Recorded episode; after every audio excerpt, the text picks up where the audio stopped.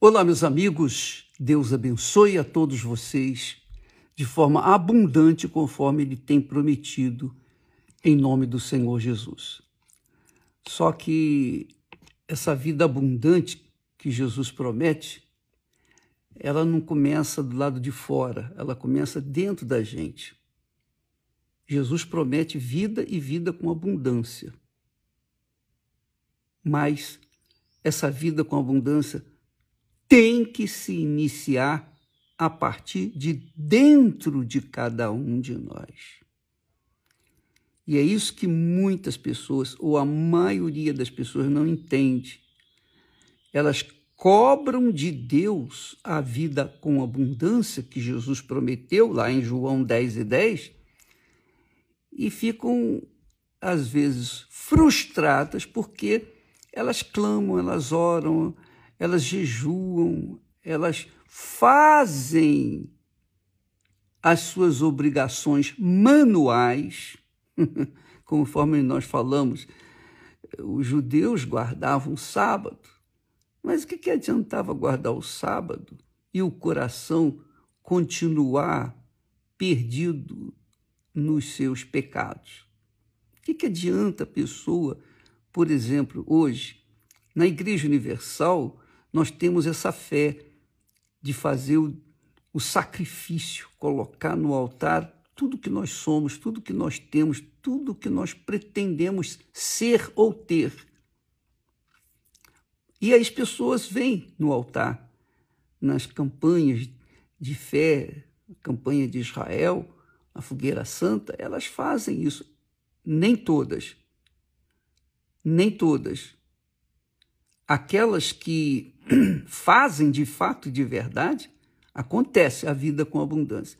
Mas aquelas que fazem só de boca, que dão um pouco de si, porque não adianta você, por exemplo, fazer o sacrifício e colocar aquela joia preciosa ou a, aquele valor grande no altar e depois cobrar de Deus a vida com abundância. Isso não vai resolver, porque você pode pegar o seu, a sua propriedade, você pode co colocar as suas joias, você pode colocar todo o seu dinheiro, mas se você não colocar o seu coração, se você não colocar a sua vida, se você não se despojar da sua vida errada que você tem vivido, de nada vai adiantar o sacrifício lá no altar. O sacrifício no altar só tem valor quando ele carrega a alma da pessoa lá para o altar. Veja que Jesus ensina isso lá no em Mateus capítulo 5 e versículo 23. Ele disse: Quando trouxeres a tua oferta ao altar, mas te lembrares de que teu irmão tem alguma coisa contra ti, então deixa a tua oferta diante do altar. Não coloque no altar, diz diante do altar. Volta lá e reconcilia-te com o teu irmão. E depois vem e faça a sua oferta. Quer dizer, os judeus aprenderam a fazer ofertas para espiar, a espiarem seus pecados. Mas isso era simples. Ele cometia, eles cometiam os pecados, depois iam lá com os animais e os coitadinhos dos animais eram sacrificados para espiarem o, o, o pecado deles. Ora, essa prática essa prática inicial foi um tipo, foi um símbolo, foi uma representação do que viria, do Filho de Deus que viria a este mundo para nos salvar. Salvar quem? Salvar todos os que nele creem. Todos os que nele creem de verdade. Não é de brincadeirinha, não. Não é de mentirinha, não. Não é de religiosidadezinha, não não é de frequentar a igrejazinha, não. A pessoa coloca a vida no altar e prioriza seguir, obedecer o Senhor Rei dos reis, o Senhor Jesus Cristo. Ele é o rei do reino de Deus. Jesus é o rei do reino de Deus.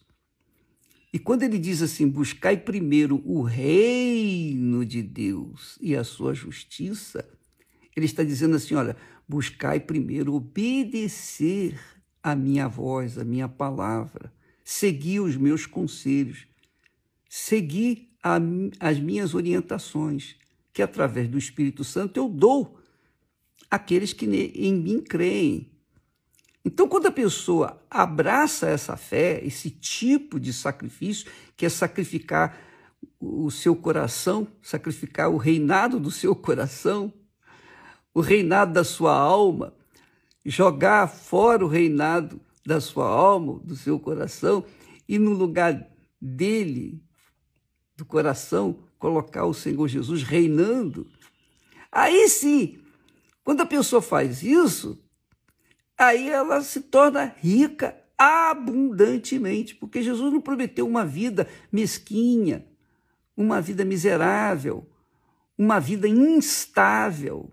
Não, ele veio trazer vida e vida com abundância, mas essa vida com abundância começa dentro de cada um de nós. Quando nós obedecemos a sua voz, quando nós submetemos a nossa vida a Ele, quando nós humildemente dizemos: Sim, Senhor, que queres que eu te faça? Eu, eu tenho orado para Deus, é, o Pai Nosso, e na hora do, do. Quando Jesus ensina que a gente deve falar, pedir o pão nosso de cada dia, eu falo, meu Senhor, o pão nosso de cada dia, para mim, eu, pessoalmente, eu quero fazer a tua vontade. Esse é o pão que eu quero comer todos os dias, que eu quero me satisfazer, fazer a tua vontade. Porque eu sei que se eu fizer a vontade dele, se eu agradá-lo com fazendo a sua santa vontade, que é a melhor para mim, diga de passagem, então ele naturalmente vai abençoar toda a minha vida, vai abençoar o meu casamento, vai abençoar a minha saúde, vai abençoar o meu trabalho, ele vai abençoar tudo.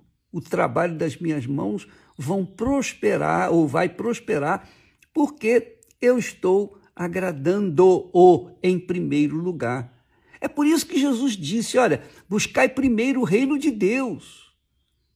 E quando a pessoa recebe o batismo com o Espírito Santo, aí é só correr para o abraço. Por quê? Porque o Espírito Santo, dentro delas, vai orientá-las de acordo com a vontade dele, de Deus. E elas, se obedecerem, ainda tem isso, pessoa tem que obedecer. Não adianta você receber o Espírito Santo para apenas ficar falando em línguas. Não adianta, isso não resolve o problema seu. Ficar falando. O Espírito Santo não vem para falar em línguas. O objetivo dele é nos guiar aos pastos verdejantes. Ele é Jesus em espírito que nos guia aos pastos verdejantes. Quer dizer, a vida abundante. Só que primeiro ele tem que chegar dentro de você. Primeiro ele tem que encontrar espaço dentro de você. Ele tem que ser o primeiro.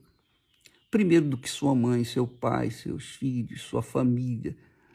Primeiro do que a, a sua reputação, do que os seus bens, primeiro do que tudo, tudo. Ele tem que ser o primeiro. Ele não aceita ser o segundo. Ou ele é o primeiro, ou ele não faz parte da sua vida. Que é o cumprimento da lei dele. A lei que, Moisés, que lhe deu a Moisés. O grande, o primeiro grande mandamento é amarás o Senhor teu Deus de todo o vosso coração, de toda a sua alma, com todas as suas forças, de todo o pensamento, que é o reinado do Senhor Jesus dentro de nós. Quando nós o amamos de verdade, que não tem nada de sentimento, não tem nada de mimimi, não. Tem o seguinte: a pessoa obedece, a pessoa se submete, a pessoa é humilde, a pessoa não questiona, ela obedece. Ela obedece. Então, isso é colocar o amor o seu primeiro amor em Jesus. Isso é fazer dele o seu primeiro amor. É óbvio que quando a pessoa cumpre o primeiro mandamento, que é amar a Deus sobre todas as coisas, ela vai cumprir, naturalmente, ela vai cumprir o segundo, que é amar o seu próximo. E é isso que nós fazemos. A Igreja Universal prima para levar as pessoas aos, ao próximo aquilo que ela tem recebido do Espírito Santo. Aquilo que nós recebemos, que eu tenho recebido, eu tenho passado para vocês.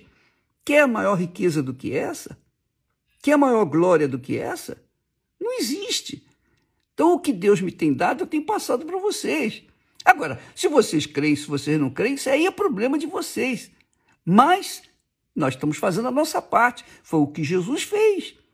Quando ele morreu no Calvário, ele morreu por todos, por católicos, espíritas, macumbeiros, budistas, muçulmanos, judeus, para todo mundo. Ele morreu por todos, evangélicos.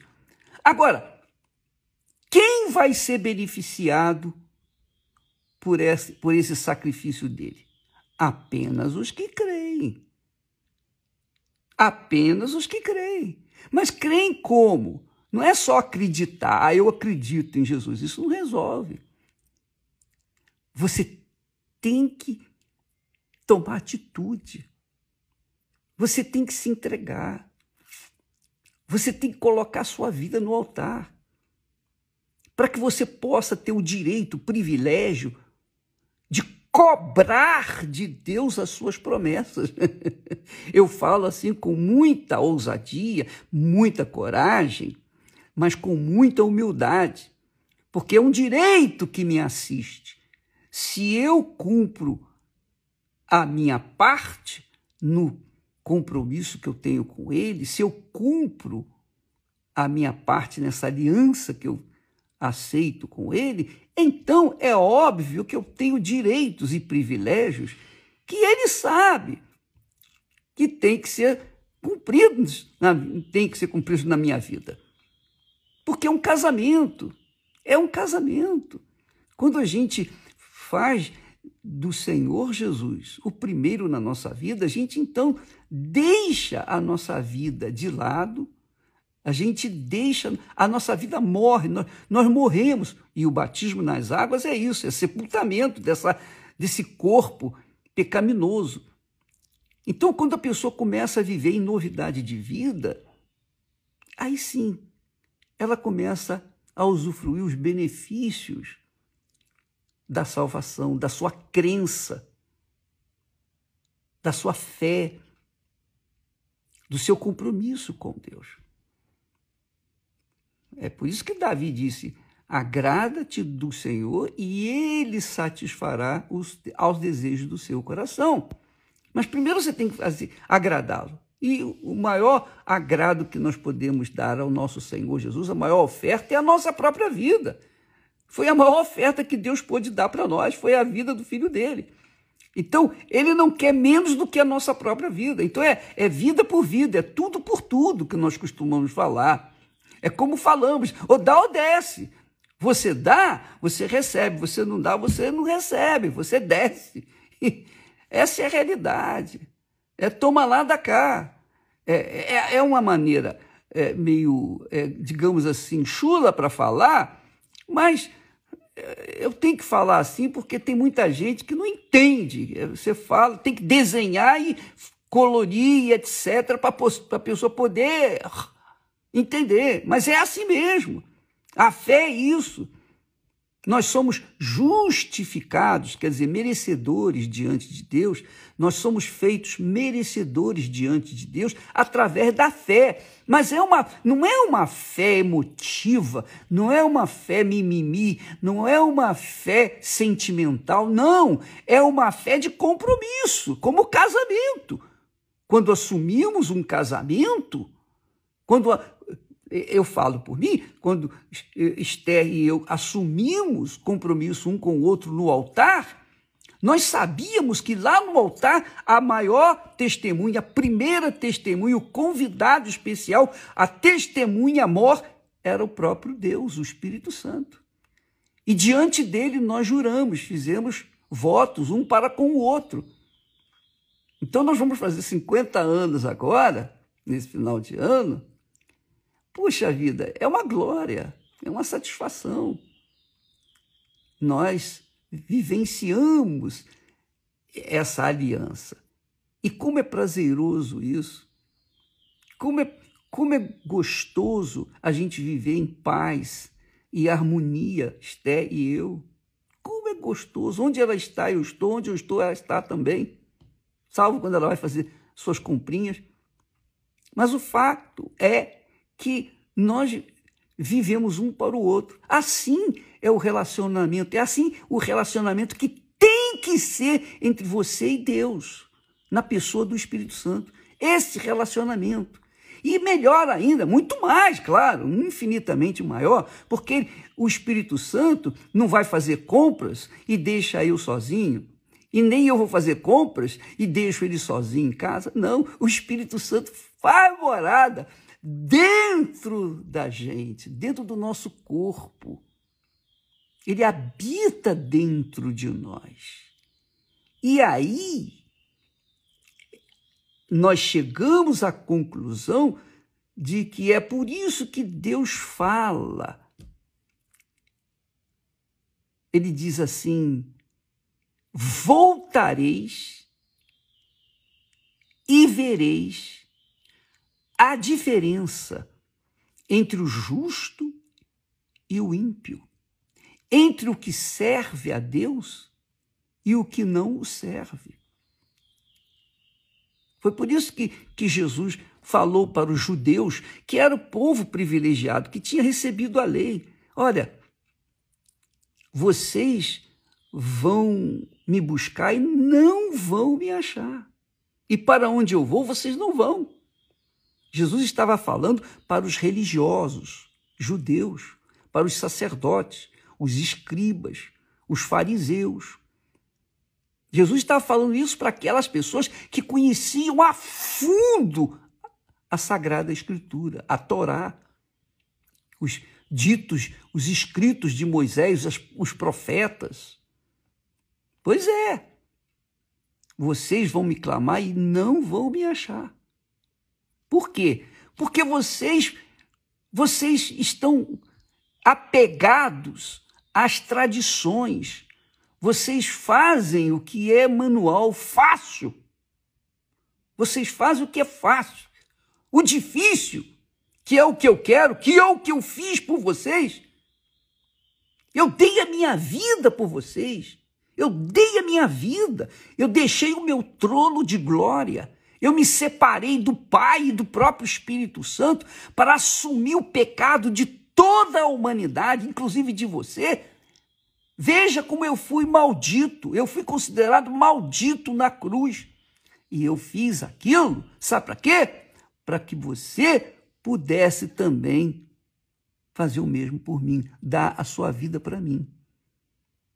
Porque eu só posso me casar com você se você entregar a sua vida para mim. Se, você não me entregar a sua vida, eu não posso me casar com você, eu, eu não vou poder ser o seu marido, digamos assim. E é por essa razão que lá em Isaías, Deus fa que uh, o profeta Isaías, o Espírito Santo usando os lábios de Isaías disse assim: "Olha, a Deus agradou moer Jesus, ele não fala Jesus, a moê-lo, referindo-se a Jesus, para que através dele ele viesse gerar muitos filhos. Então eu sou filho de Deus porque um dia o meu Senhor foi moído, moído, moído, lembra? Quando se moe carne, sai a carne esmigalhada eh, com sangue, Jesus foi moído na cruz por mim. Por mim. Então, quando eu entrego a minha vida toda para Ele e vivo o sacrifício nele, eu estou compactuando do sacrifício dele. Eu estou provando que creio nele. Eu não acredito apenas, eu creio. E essa crença é que faz a diferença entre o justo e o ímpio, entre o que serve a Deus e o que não serve. Mas isso é uma coisa muito pessoal. Eu fiz por mim. Eu fiz por mim. Eu entreguei, só eu podia fazer por mim. A minha vida era minha, mas eu, por livre e espontânea vontade, eu fiz isso. E você? Você fez? Se você não fez, minha amiga, a sua vida vai continuar assim como você está vivendo, uma vida pífia, mesquinha, uma vida crítica. E você não pode dizer, ah, mas eu sou fiel a Deus. Não. A fidelidade a Deus é, é tipo casamento. Você entrega a vida e vai para a lua de mel e continua pelo resto da vida com aquela pessoa. É assim com Deus. É assim com o Senhor Jesus. O Espírito Santo veio para que nós pudéssemos ter o poder para mantermos a salvação. O Espírito Santo veio para me dar o poder para vencer a minha carne, o poder para vencer os meus pecados, o poder para vencer o mundo, o poder para vencer o diabo, para vencer o inferno, para vencer a morte. O Espírito Santo veio para isso. Ele não veio para falar apenas em línguas. Mas as pessoas, as pessoas que não pensam, ficam correndo atrás de sentimentos, ficam correndo atrás, ah, eu não falo em línguas, pensando que o Espírito de Deus vem para que a gente fique falando em línguas. Claro, fala-se em línguas, mas não é a prioridade. Não é isso que Deus veio fazer exatamente. Ele veio para que nós pudéssemos ter vida e vida com abundância. Então, minha amiga, pense na sua, na sua vida, meu caro amigo. Porque a vida abundante que Jesus promete tem que começar a partir de dentro de você. Quando você entrega o seu eu, seus sentimentos, suas paixões, seus sonhos, você entrega tudo. Você coloca no altar o seu eu por inteiro.